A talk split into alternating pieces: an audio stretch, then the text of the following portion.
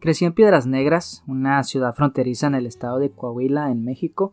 Se le llamó así por la gran cantidad de carbón que hay en el subsuelo. Antes de emigrar a los Estados Unidos, la ciudad comenzó a crecer y a expandirse. Se empezaron a construir nuevas colonias y fraccionamientos. Hay una colonia que creció bastante y esta se encontraba a las orillas de la ciudad.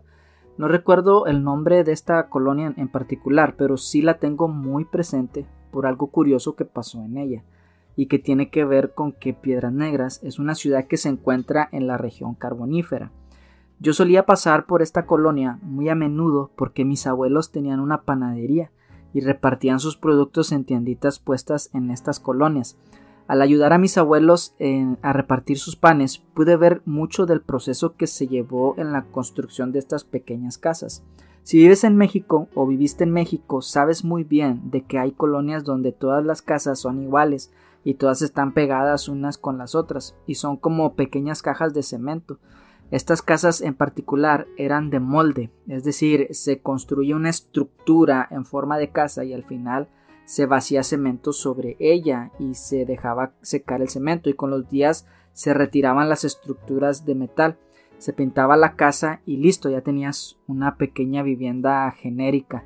La colonia empezó a crecer y con ella la ciudad se fue expandiendo, pero algo muy particular sucedió, y es que con el paso del tiempo los propietarios empezaron a experimentar cosas extrañas en sus casas, y no te estoy hablando de fantasmas o de almas en pena, sino que las paredes se les empezaron a salir líneas o cuarteaduras, las puertas ya no cerraban igual, comenzaron a notar que las casas estaban descuadradas y algunas hasta se veían un poco hundidas en la tierra. Tanto así que los noticieros empezaron a pasar imágenes de casas completamente hundidas en la tierra. Personas que de milagro se salvaban de que el techo les cayera encima. No recuerdo si hubo fatalidades en estos eventos, pero sí fueron casos bien raros.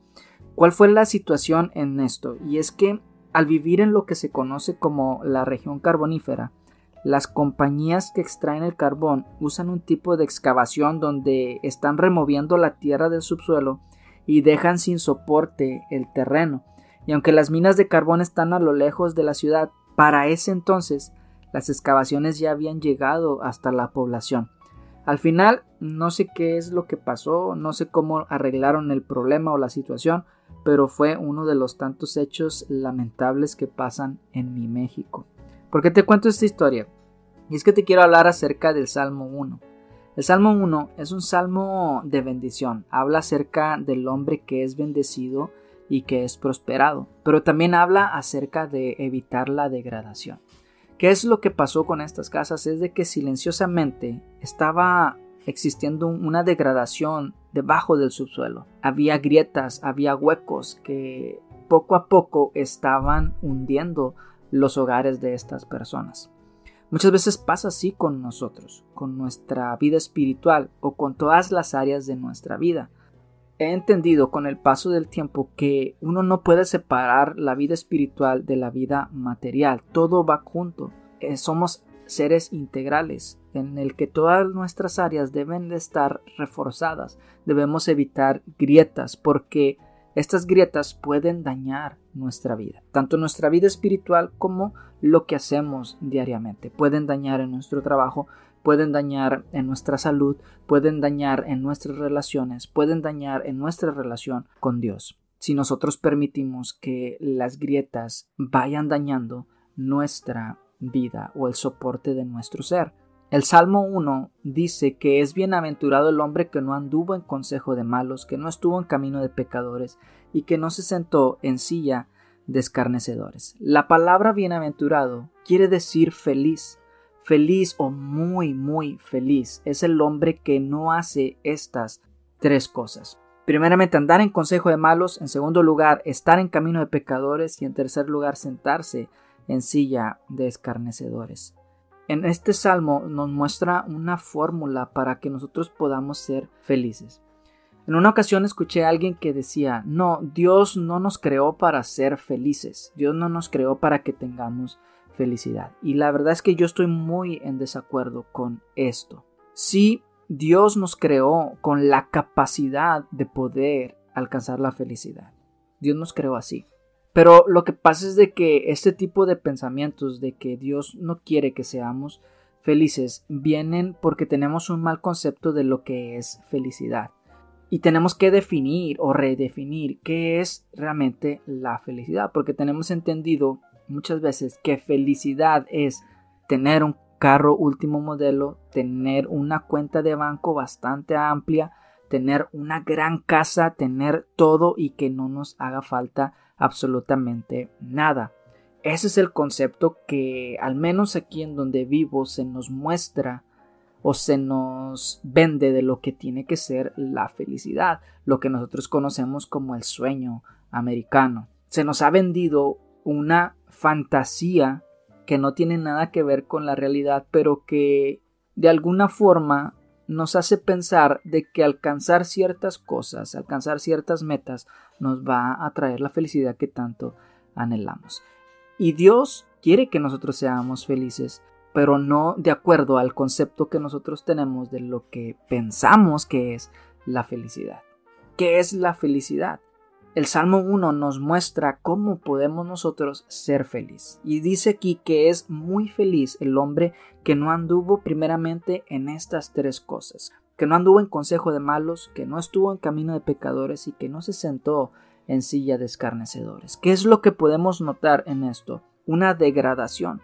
Es bienaventurado el hombre que no permitió la degradación en su vida. Es por eso que les contaba al principio la experiencia que tuve con esta colonia, de ver cómo es que esas casas se estaban cuarteando, se estaban hundiendo poco a poco, porque en el fondo había una degradación. Es lo mismo que pasa con los árboles en el bosque.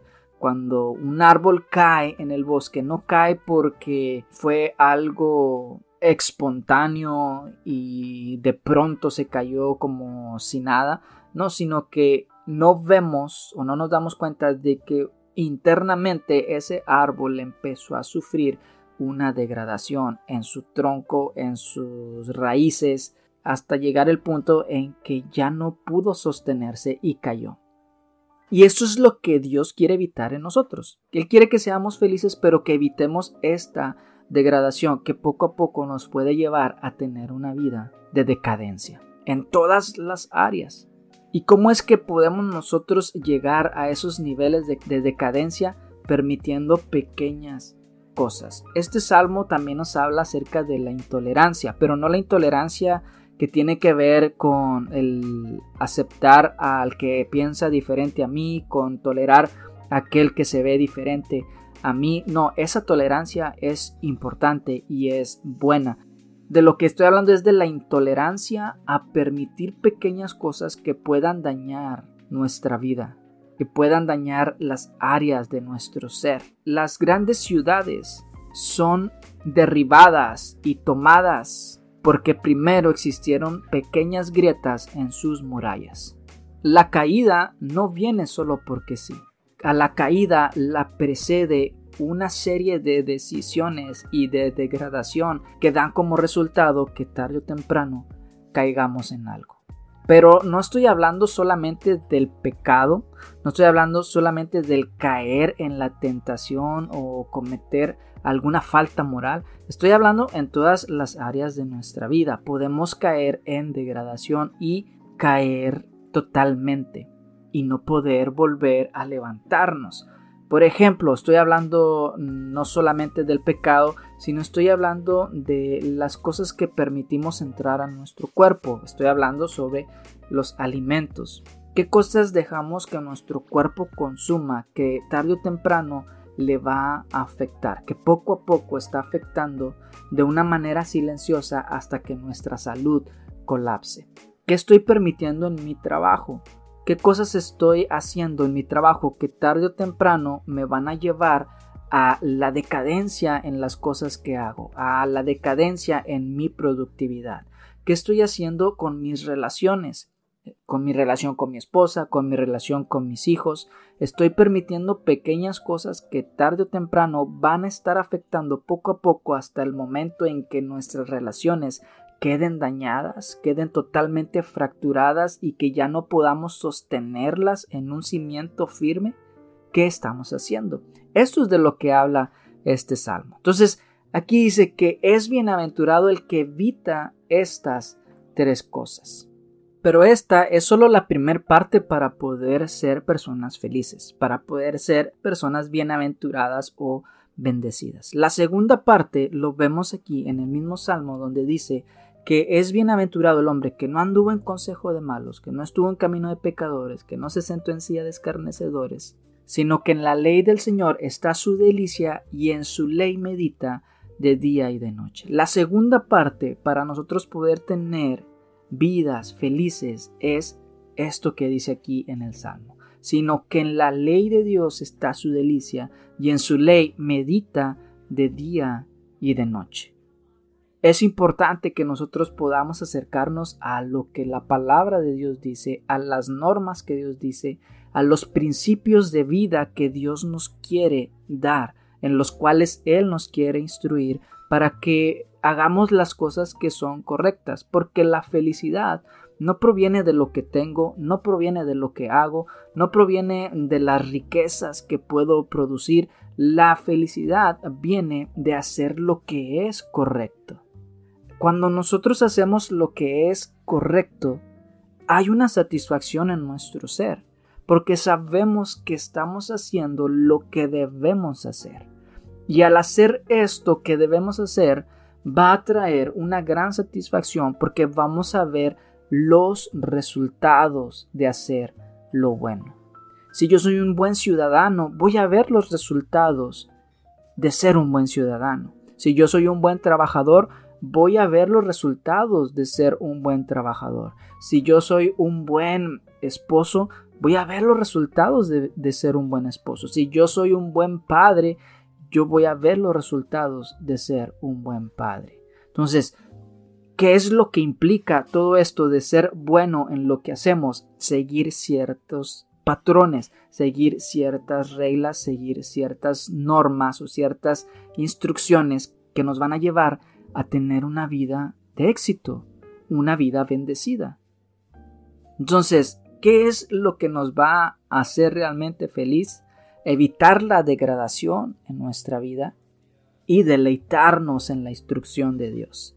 Deleitarnos en la guía de Dios, en lo que Dios nos está diciendo. Rechazar lo malo, rechazar lo que nos degrada en todas las áreas de nuestra vida y abrazar la instrucción que Dios tiene para nosotros. Cuando hagamos esto, va a traer un resultado en nuestro ser. Y el resultado va a ser que vamos a ser como un árbol plantado, vamos a dar fruto en, nuestro tiempo, nuestra hoja no va a caer y todo lo que hagamos va a prosperar.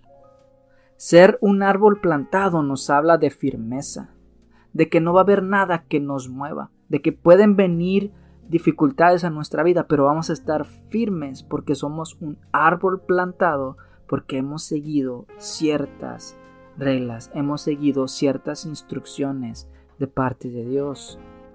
Damos fruto. ¿Qué es dar fruto? Es ser productivo. Dios anhela que nosotros seamos productivos. Él nos creó, nos diseñó para ser productivos para dar fruto, para que lo que hagamos sea beneficioso tanto para nosotros como para los demás. Lo otro es de que su hoja no va a caer. Hay árboles que aún en el invierno su hoja está verde. Hay árboles que aún en el invierno dan su fruto. Y esto nos habla de que aún en las dificultades podemos seguir siendo productivos. Aún en momentos de crisis Dios nos va a dar la salida para que podamos seguir produciendo, para que podamos seguir estando constantes, para que podamos seguir estando vigorosos, estando verdes, estando fuertes, estando llenos de vida. Y al final dice, todo lo que hace prospera. Muchas veces le pedimos al Señor, Señor, prospéranos en esto, Señor, ayúdame en esto. Pero la cosa es de que Dios ya te dio una serie de instrucciones para que tú sigas y al tú seguir esas instrucciones vas a prosperar en todo lo que tú hagas. Esa es la promesa que Dios nos dio. de que si nosotros nos deleitamos en su palabra, nos deleitamos en sus mandamientos o, en sus instrucciones y lo ponemos en práctica, lo llevamos a cabo, esto va a traer como resultado de que vamos a prosperar en todas las cosas que nosotros hagamos. No solamente es de pedirle a Dios, sino que es de creer que Él ya nos dio una serie de instrucciones para que nosotros podamos llevarlo a cabo y que podamos tener un resultado en todo lo que nosotros hagamos. Tenemos que ser diligente en lo que Dios ha puesto en nuestro corazón para llevarlo a cabo, porque eso es lo que Dios nos dio. Nos dio la capacidad de poder dominar nuestro trabajo, nos dio la capacidad de poder dominar lo que hacemos. Al principio las cosas nos cuestan, al, principio cuando estamos aprendiendo una nueva cosa, un, nuevo trabajo, una nueva habilidad nos va a costar, pero Dios puso en nosotros la capacidad de poder dominarlo completamente para que eso tenga un beneficio. Solo que tenemos que ser constantes. Entonces, evitemos la degradación Deleitémonos en la instrucción de Dios y esperemos con paciencia el resultado que esto va a producir. En una ocasión alguien dijo, la felicidad es saber que estás en el lugar que tú has elegido. Pero yo creo que la felicidad es estar en el lugar donde debes de estar. ¿Y quién es el que sabe cuál es el lugar donde debemos de estar? Dios. Él es nuestra guía.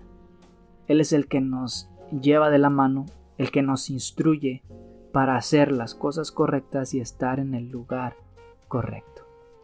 Bueno, espero que este pequeño pensamiento sea de bendición para sus vidas y que tengan un día bendecido, una semana bendecida y nos escuchamos en el próximo episodio.